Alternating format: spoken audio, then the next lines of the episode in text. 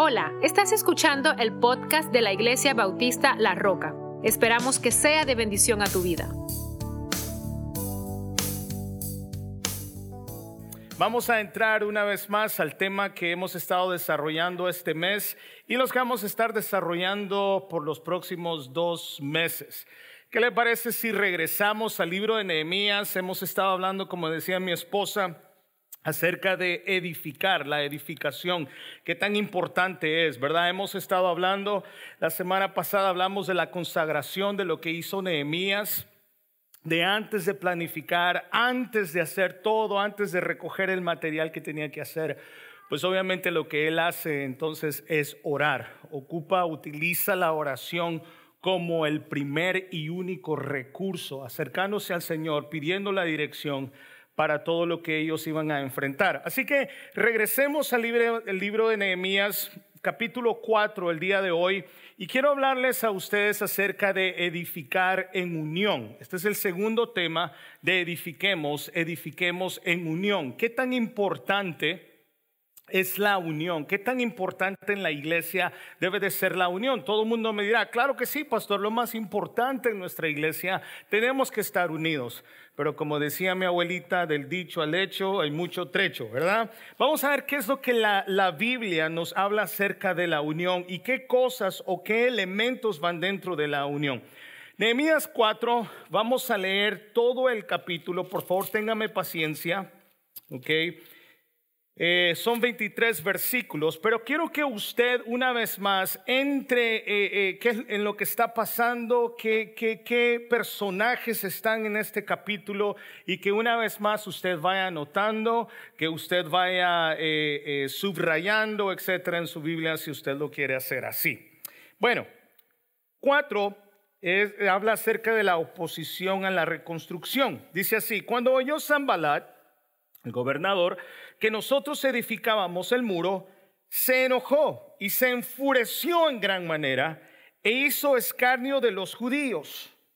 Y habló delante de sus hermanos y del ejército de Samaria y dijo, ¿qué hacen estos débiles judíos?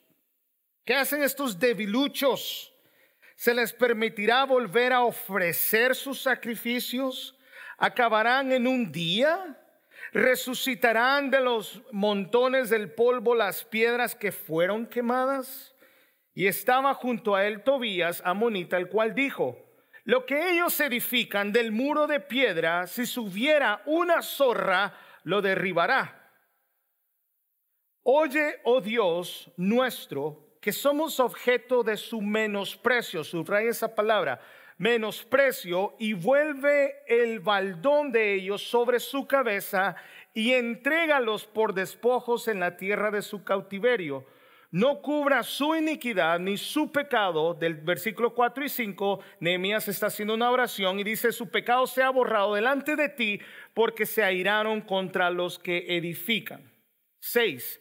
Edificamos pues, diga conmigo, edificamos Edificamos pues, no dice edifiqué, dice edificamos pues el muro y toda la muralla fue terminada hasta qué? Hasta la mitad de su altura, porque el pueblo tuvo que ánimo para trabajar. Fíjese una vez más la frase con la que termina el versículo 6, porque el pueblo tuvo ánimo para trabajar.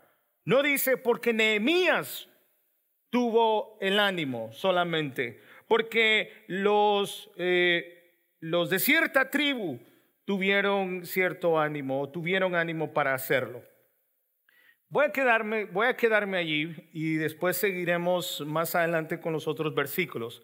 Mi hermano querido, cuando nosotros, obviamente, si no estamos muy familiarizados con las murallas, con, eh, con los muros, eh, realmente nosotros no llegamos a entender en sí el trabajo. Cuando nosotros no entendemos qué tan gruesos eran estos muros, qué tan largos tenían que ser, ya que Jerusalén era una ciudad tan grande, realmente no llegamos a comprender el trabajo que esta gente tenía. Sin embargo, no solamente el trabajo que ellos tenían que hacer, pero también las personas que estaban en contra de estas personas. Una, eh, perdón, de, en contra de los judíos. Una cosa es comprender, saber todo el trabajo que tenemos, como cuando usted está o estuvo en la universidad y usted veía los libros que, que, le dan en el seminario. A mí me dan como cuatro libros por cada clase así de gruesos y hay que leer capítulos tras capítulos. Y cuando usted eh, no ha estado, no ha estudiado, no ha hecho su tarea y usted mira esos libros en su escritorio, todos los papeles que tiene que escribir, usted dice, wow, si alguien me pudiera ayudar. ¿Qué trabajo el que tengo? Obviamente los judíos tenían un, un casi imposible enfrente de ellos, un gran trabajo. Pero el problema no solamente era el trabajo, el problema era la oposición. En este caso, cuando empezamos a leer estos líderes, estos gobernadores, precisamente Zambalat era el gobernador de Samaria, que estaba más al norte de Jerusalén. Y esta gente, en primer lugar, cuando escuchan que quieren levantar estos muros, que quieren regresar a Dios, la frase que utiliza Zambalat o la pregunta que hace es, ¿quieren volver a levantar los sacrificios? Es porque, en pocas palabras, están diciendo, ¿quieren una vez más acercarse a Dios? Sí, los judíos se querían acercar más a Dios, pero necesitaban edificar, obviamente, los muros y las puertas de Jerusalén. Y estos hombres empiezan a decir, ¡ja! Debiluchos, enanos, desnutridos. ¿Ustedes creen que van a poder levantar esos muros? ¿Ustedes creen que van a poder restaurar las puertas? ¿Cree usted, congregación, que es capaz? ¡Ja! Pastor, ¿cree usted que la congregación es capaz de, edificar una ciudad, de edificar y volver a poner a Cristo en el centro de las familias, en el centro de los hogares, volver a proteger nuestra iglesia en ese sentido? Eh, mi pueblo dicen, don't make me laugh. Me hagas reír. Mi hermano querido, ellos empiezan, la primera cosa que empiezan a hacer estos líderes es a reírse de ellos. Déjeme decirle que esta cuestión de construir muros es, es, un tema bastante difícil predicar. ¿eh? Todos conocemos y estamos familiarizados con este problema de muros. Y estos hombres empiezan a burlar y a criticar. ¿Cómo se siente usted cuando lo critican?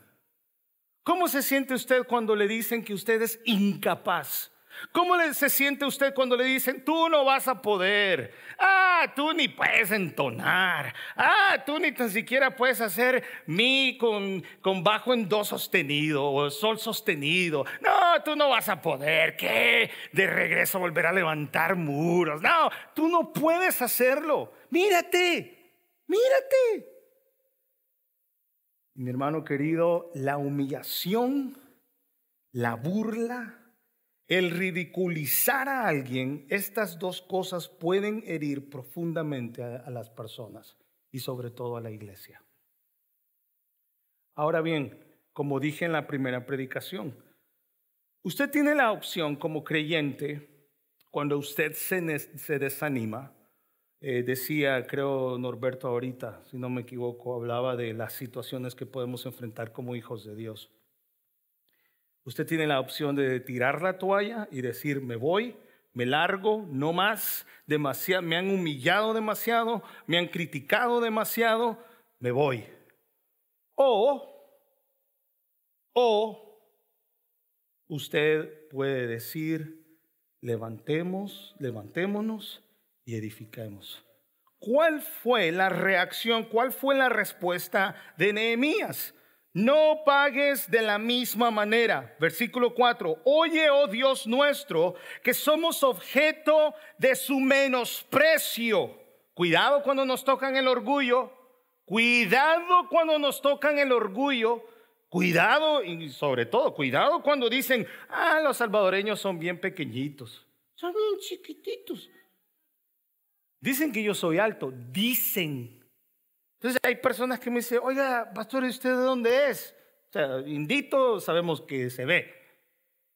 rubio no es. La verdad es que mi esposa por eso me escogió, ¿eh? O sea, yo, pregunten nada más. Ah. Y digo, no, yo soy salvadoreño. Ah, qué raro, pues los salvadoreños son chiquititos. Ah, ¡Ey! ¡Ey! Las pupusas también te hacen crecer. A veces para los lados también y para el frente, ¿verdad? Como en algunos casos tengo, pero cuidado cuando nos tocan el orgullo, cuidado cuando nos menosprecian. Fíjese en la respuesta una vez más de Nehemías. Oye, oh Dios nuestro, que somos objeto de su menosprecio y vuelve el baldón de ellos sobre su cabeza y entrégalos por despojo en la tierra de su cautiverio. No cubra su iniquidad, ni su pecado sea borrado delante de ti, porque se airaron contra los que edificaban. Y si puedo añadir un poquito más, no solamente se están en contra, de las personas que están edificando, sino del mismo Dios. El cristiano tiene que entender que cuando alguien se levanta contra la iglesia, no necesariamente está en contra de la iglesia, sino que está en contra de Dios. Cuando alguien prepara una ley que va a ir en contra de la iglesia, como estamos a punto de enfrentarlas, cuando alguien se levanta en contra de la iglesia, cuando alguien critica a la iglesia, cuando habla de la Biblia, cuando cuando hace burla de la Biblia o de la palabra de Dios, realmente usted tiene que aceptar que no, no es en contra de nosotros, sino que es en contra de Dios. Y Nehemías lo entendió muy bien. No es en contra de nosotros, es en contra de la agenda de Dios. Sigue diciendo, edificamos pues, vea, después de esta oración, Después que se sienten como, como, se están sintiendo en el momento, quizá muy desanimados, no intercambian ideas. Oh yeah, I'm short, but, but you're ugly. Oh yeah, I'm ugly, but, but, but, but you're too tall. Oh yeah, you, you, you, you're ugly, pastor. You know, it's like we exchange ideas in this case. Nehemías pudo haber dicho lo mismo. Lo mismo pudo haber hecho Nehemías, pero no. Nehemías ora y sigue trabajando. Seis, edificamos pues el muro y toda la muralla fue terminada hasta la mitad de su altura, porque el pueblo tuvo ánimo para trabajar. ¿Sabía usted, se cree los historiadores, y si usted eh, eh, analiza un poco más los muros de aquel tiempo, se cree que cabían por lo menos 10 carros across. That's a big wall. Es un, es un muro enorme. ¿Pero por qué? Porque primeramente la iglesia, la congregación, no prestó atención a lo que los demás dicen, a lo que los demás tienen que, decir acerca de usted. Los críticos que no traen más que desánimo, a menudo se pierden lo que Dios está haciendo. Le vuelvo a decir, los críticos que no traen más que desánimo a menudo se pierden lo que Dios está haciendo, lo que Dios está haciendo y lo que Dios quiere hacer. Oh, mi hermano querido, y, y este año no me quiero perder lo que Dios quiere hacer. Al no ser que Él me llame a su presencia, no diga amén. Pero no quiero perder ni un momento de lo que Dios quiere hacer a través de ustedes. Como no les gusta el muro, no pueden creer que sea la obra de Dios.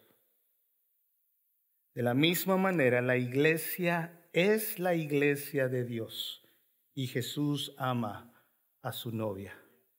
Tenemos que tener cuidado, ser cuidadosos sobre la manera en la que hablamos de la novia de Jesús. Esta gente no se midió.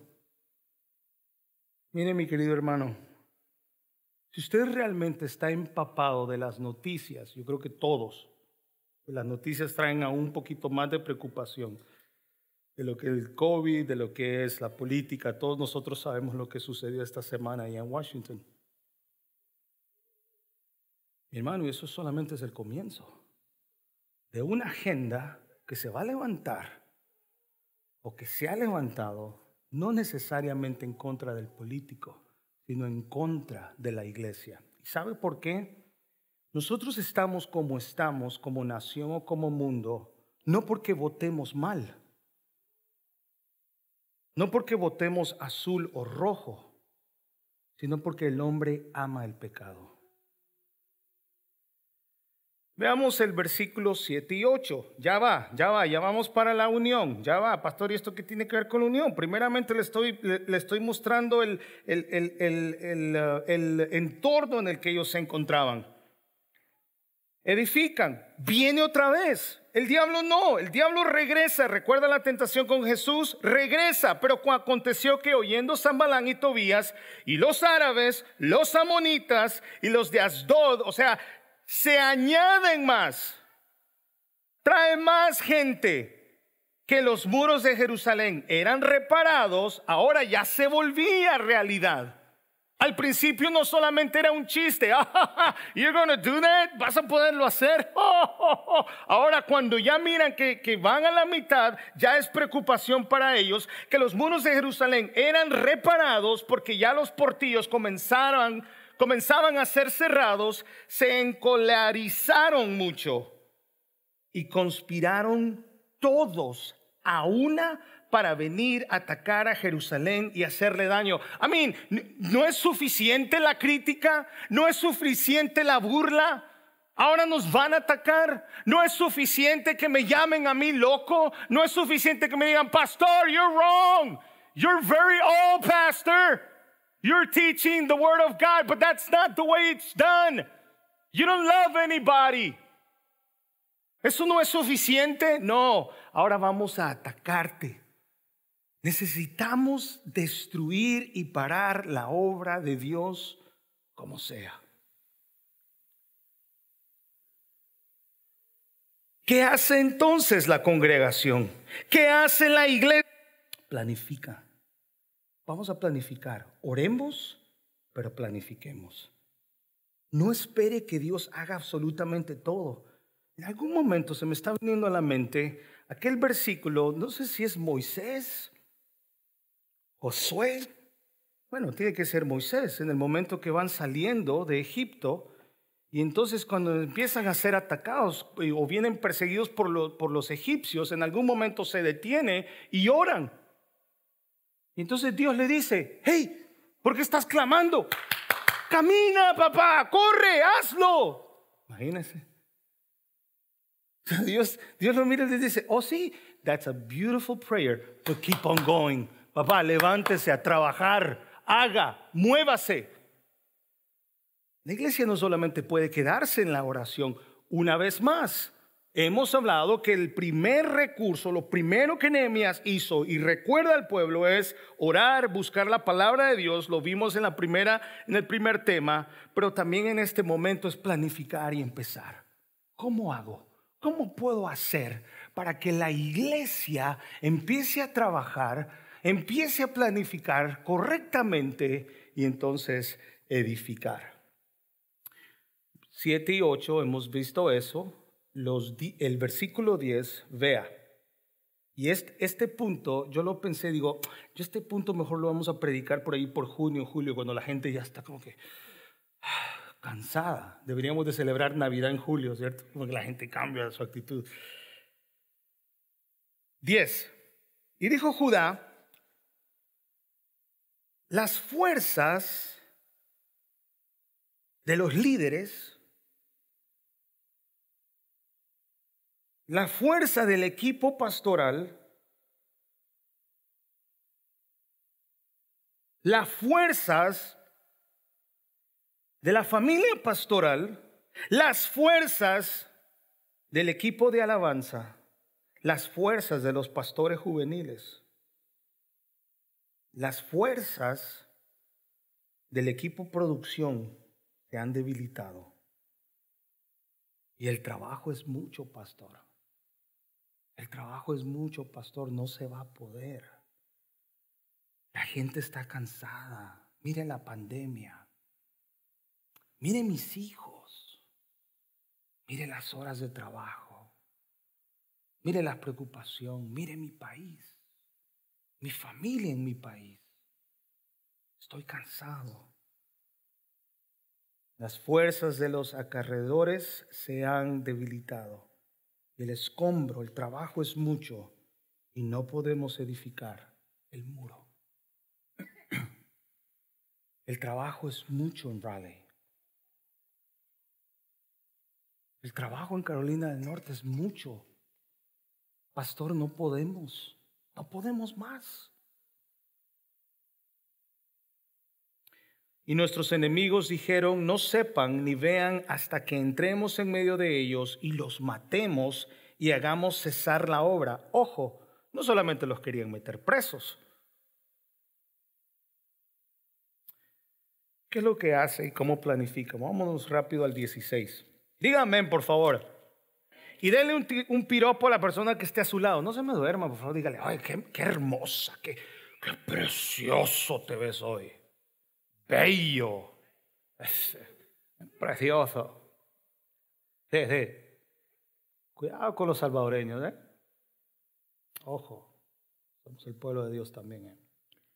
Versículo 16. ¿Qué hace? ¿Qué podemos hacer? ¿Cómo debemos de trabajar? Dice, desde aquel día, la mitad de mis siervos trabajaba en la obra y la otra mitad que tenía lanzas, escudos, arcos y corazas y detrás de ellos estaban los jefes de qué? De toda la casa de Judá. Y los que edificaban en el muro, los que acarreaban y los que cargaban, con una mano trabajaban y en la otra en la obra, perdón, y en la otra tenían la espada. Eh, esto es un poquito como que, esto es como que un poquito Disney, ¿cierto? Esto es como que está un poquito, esto no es verdad. Esto es imposible. O sea, de por sí yo no sé cómo poner un, ladrillo y, trabajar con esta y estar preparado. No, es, es imposible, esto me ha tardado años. Pastor, esto es un imposible. No es un imposible cuando usted se ha sometido a la autoridad de Dios en obediencia, en amor y en sacrificio. Pero no solamente eso, sino cuando toda la iglesia aprende a trabajar junta, unida. Hablábamos esta semana, un ejemplo perfecto eh, aparentemente vamos a tener que cortar nuestras horas de, trabajo aquí, ya que va a venir otro grupo y va a empezar a, grabar, a hacer lo mismo que hacemos. Entonces, si ellos llegan más temprano, nuestra, lo que hacemos tiene que hacer en una hora. Me decía alguien, es imposible. No way, it's impossible. Y dije, nah, no es imposible. Primero porque para Dios no hay nada imposible. Y segundo, si todos asumimos nuestra responsabilidad y somos fieles a nuestra responsabilidad, entre todos logramos hacerlo. Y es exactamente lo mismo que ellos comprendieron, que Nehemías comprendió.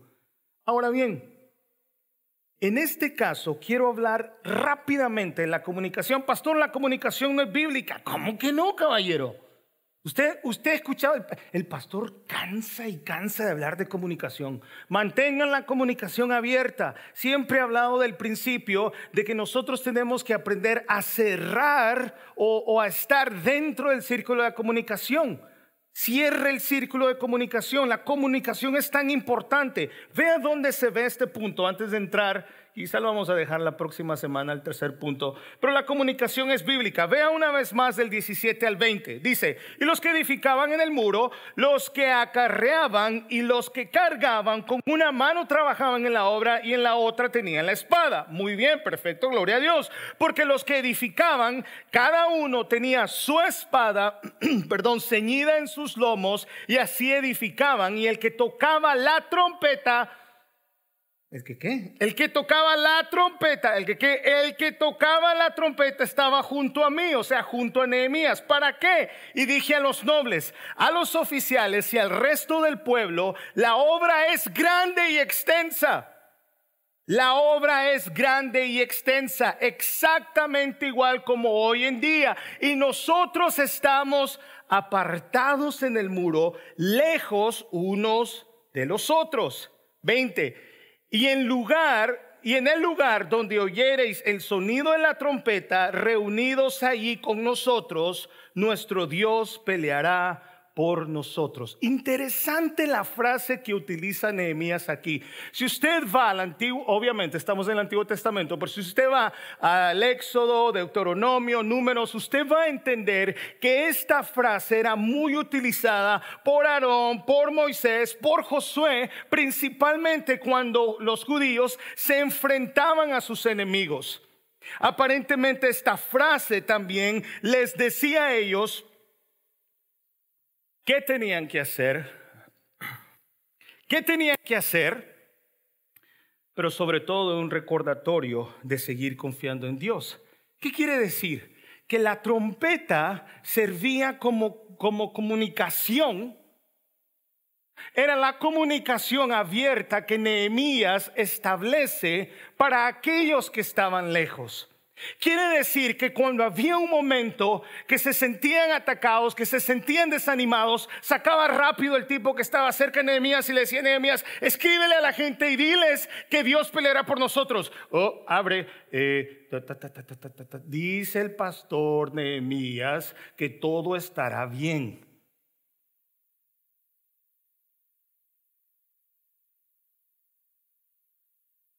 El Señor peleará por nosotros.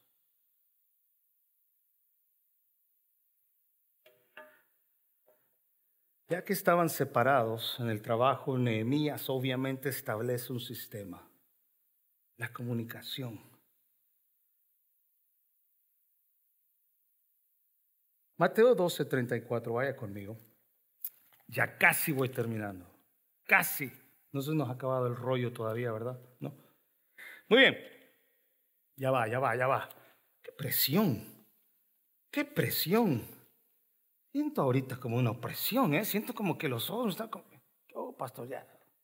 La carnita nos espera, las pupusas nos esperan. 12.34, muy bien, ya va.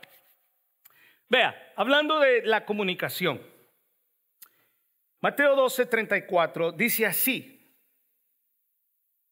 generación de víboras. Así dice aquí, ¿ok?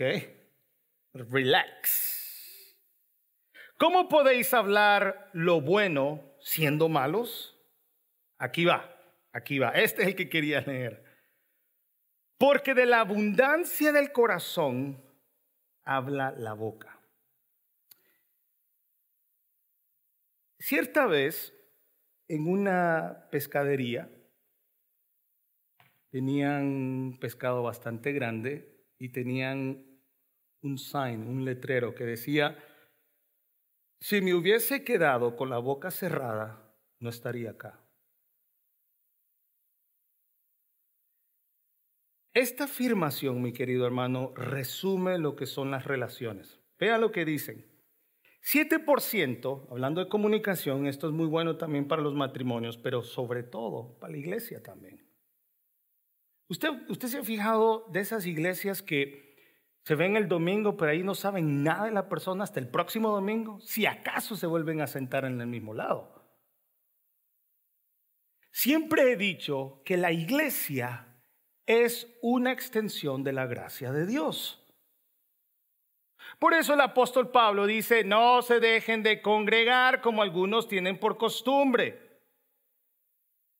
La iglesia es importante y es la extensión, una de las extensiones de la gracia del Señor. Resume que las relaciones, el 7% de la, comunicación, de la comunicación está en el contenido, el 7%. El 38% en el tono de la voz. Y el 55% en señales no verbales, como la expresión facial. Oye, mi amor, ¿quieres pupusas hoy? No dije nada. ¿Está me bien? Oye, mi amor, ¿quieres, cómo es reina, reina pepiada? ¿Quieres reina pepiada? ¿Por qué, mira, ¿Por qué miras a la señora? Y primero dices, sí, las voy a hacer yo y voy a cuidar a mi esposa el día de hoy. ¿Por qué de una vez miran de una vez a la señora? Aprendan como otros que ni la vieron.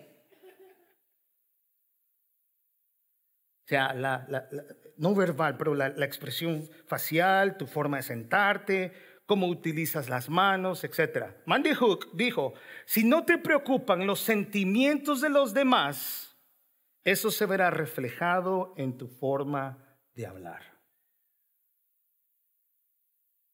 Y eso es preocupante.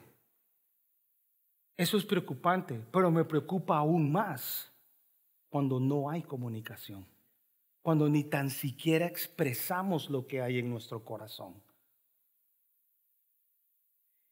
Y lo que vemos aquí, mi querido hermano, es que para Nehemías era importante que, que el pueblo estuviera conectado. Y es importante que la iglesia esté conectada. Es importante que la iglesia también cuide a aquellos que no tienen una familia en Navidad. Hermano, vente para mi casa. Voy a hacer seis arepas más. Bueno, si hay algunos que invitan a su casa, hay que hacer como ocho más. Es importante que la iglesia esté en comunicación, más en estos tiempos, más cuando tiene una visión, más cuando desea con todo el corazón edificar. En toda la Biblia nosotros podemos analizar de que Dios se ha expresado en diferentes maneras. Y no lo vamos a ver quiero terminar con esto. La división en la iglesia. Fíjese bien, me recuerda mucho a Corintios. Si no leímos Corintios, la próxima semana lo vamos a ver. Con esto termino. La división en la iglesia no es nada más que el resultado de la carnalidad y la inmadurez espiritual. Si usted estudia Corintios, usted va a entender que había un grave problema de división. Diferentes personas tenían, eh, eh, ciertas personas tenían una postura teológica, otras pensaban de una manera, otros decían yo soy de Apolos, yo soy de Pablo, yo soy de Cristo. Había todo este tipo de situación. Ahora bien, mi querido hermano, la división que vemos en Corintios todavía se sigue viendo hoy en día. La división en la iglesia no es nada más que el resultado de la carnalidad y la inmadurez espiritual. Tuvo que decirle Pablo a Corintios, yo les hablo a ustedes como niños porque son niños, le hablo como carnales porque son carnales. ¿Qué es lo que, qué, es lo que divide una iglesia? No solamente es la falta de trabajo, oh, nos gusta ver los muros. Vamos a una iglesia y decimos, ¿qué ministerio más precioso hay aquí? Oh, qué grupo de alabanza más precioso. A todos nos gusta llegar a un grupo de alabanza que todo donde todo ya está hecho. Miren los muros, miren qué bonito. Oh, nice. A todos nos encanta eso, a todos nos encanta ver muros preciosos ya hechos, pero nadie quiere edificar, nadie quiere sacrificar. Mi hermano querido, ¿qué es lo que divide una iglesia? ¿Qué es lo que no nos permite trabajar y edificar los muros? Número uno, orgullo. Proverbios 8:13 para los que están escribiendo, Romanos 12:6. ¿Qué más? ¿Qué más, pastor? El chisme. El chisme. Decía alguien que el chisme se acaba. Daniel, el chisme se acaba cuando llega a los oídos de una persona inteligente. El chisme es el, es el servicio a Satanás. Usted empieza con el chisme y Satanás empieza a bailar en medio de la conversación. Divide la iglesia. Proverbios 16, 28, Salmos 15 del 2 al 3, Efesios 4, 29, Proverbios 10, 18. Celos, celos, malditos celos. Mateo 15, 19 al 20. Hey, I'm better, man. I'm better. Yo soy mejor. Bro, ese acuerdo yo lo puedo hacer mejor.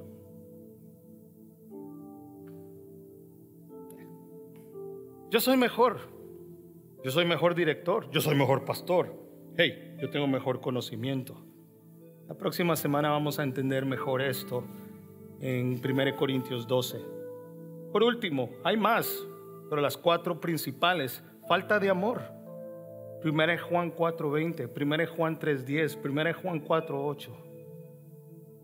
Todas estas cosas no permiten que nuestros muros sean reedificados.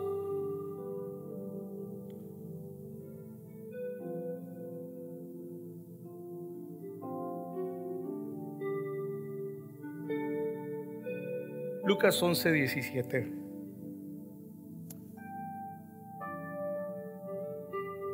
Dice, Jesús ha sanado a ciertas personas, ha sacado demonios a estas personas. Y los fariseos, los que conocían muy bien la ley, uh, lo sacó el nombre de Belcebú. Ese es del diablo. Como él reconocía o como él conocía sus pensamientos, les dijo, todo reino dividido contra sí mismo quedará que asolado. Note esto, querida iglesia.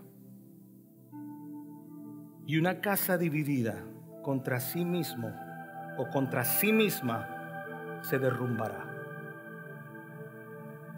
La iglesia no puede estar dividida. Qué triste es escuchar iglesias que o templos que se tienen que cerrar porque se dividió, porque hubo un chisme, porque hay orgullo, porque hay celos.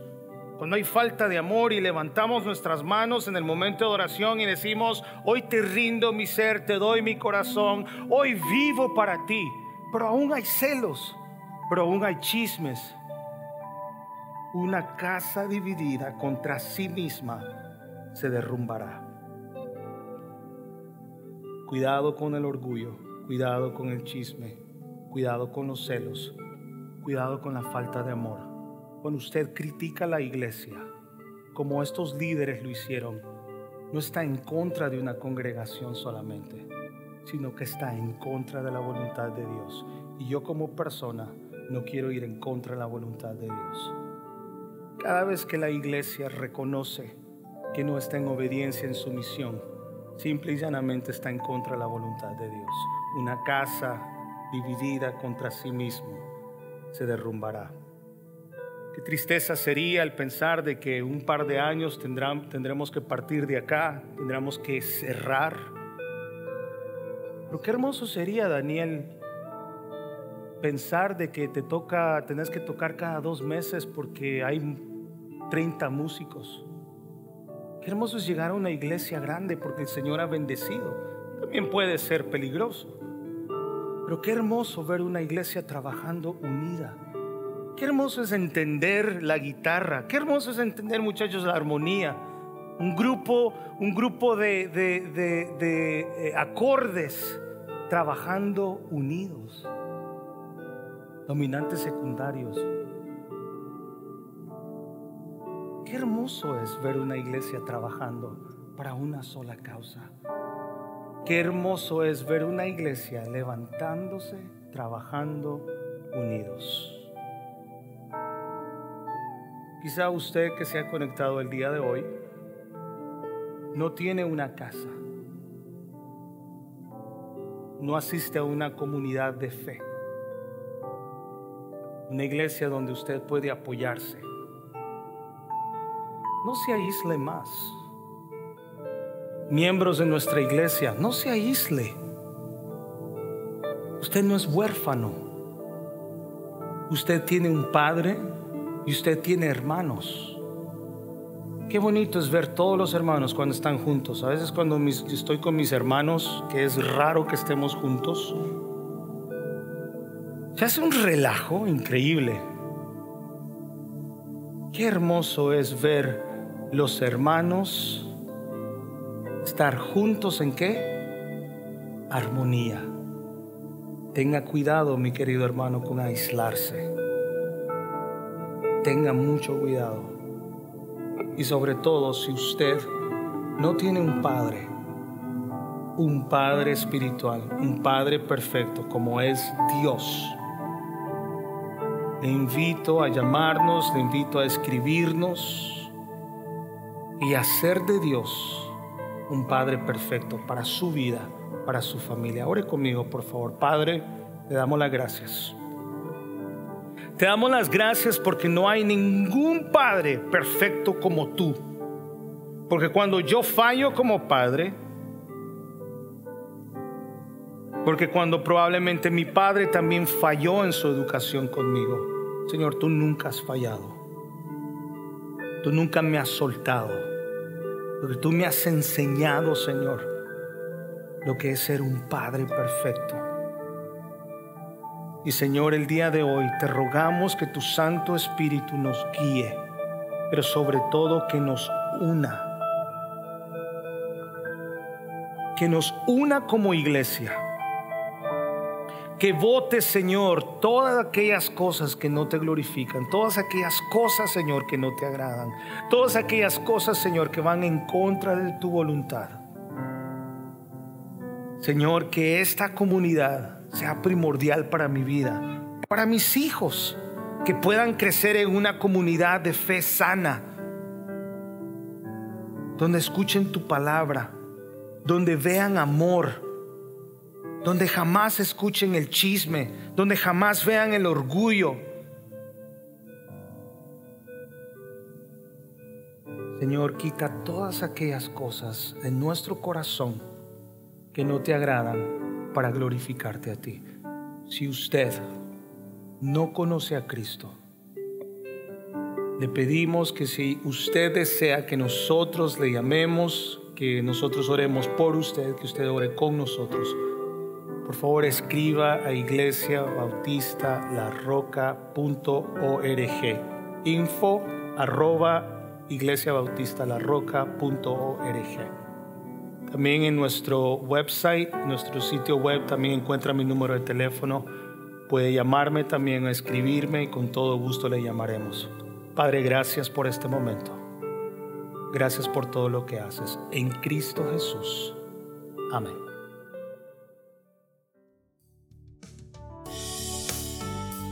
Gracias por escucharnos. La invitación es para que nos sigas en nuestras redes sociales en Instagram, Facebook y YouTube como arroba y Roca. Que Dios te bendiga.